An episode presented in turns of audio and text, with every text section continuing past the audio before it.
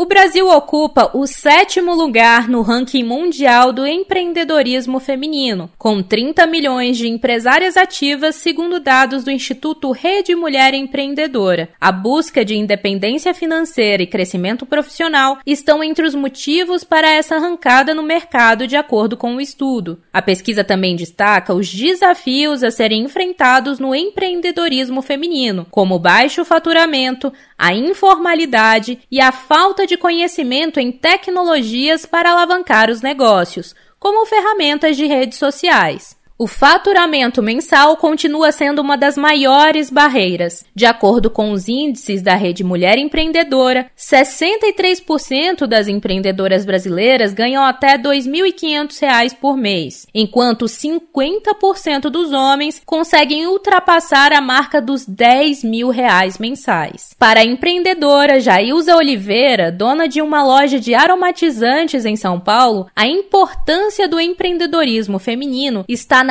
independência financeira e na redução das diferenças entre homens e mulheres. Ela destaca que ainda há muitos obstáculos. O desafio que eu acho de ser uma mulher empreendedora é o preconceito. As pessoas não acreditam no seu potencial. E difícil é o preconceito familiar, que acha que, a, que não é um trabalho, que você não, tá, não tem apoio, sabe? Por exemplo, em casa, com filhos, marido. E para a mulher é mais difícil do que o homem, porque a gente é vista na sociedade como uma, uma imagem de fragilidade. Eles acham que a mulher não é capaz de resolver muitas coisas, mas a gente consegue.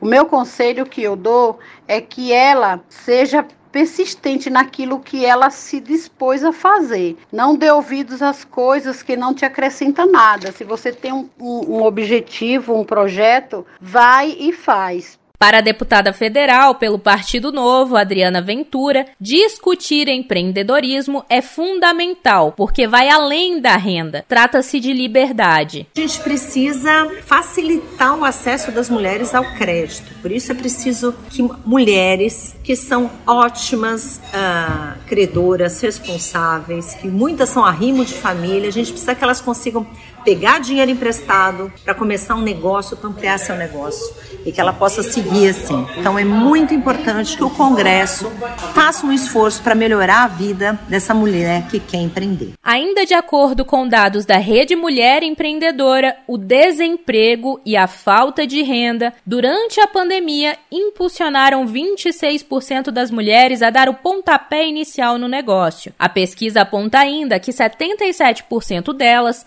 avaliam que são totalmente ou parcialmente independentes financeiramente. Com colaboração de Lívia Braz, Lúcio Flávio e Fernando Alves, reportagem Ana Luísa Santos.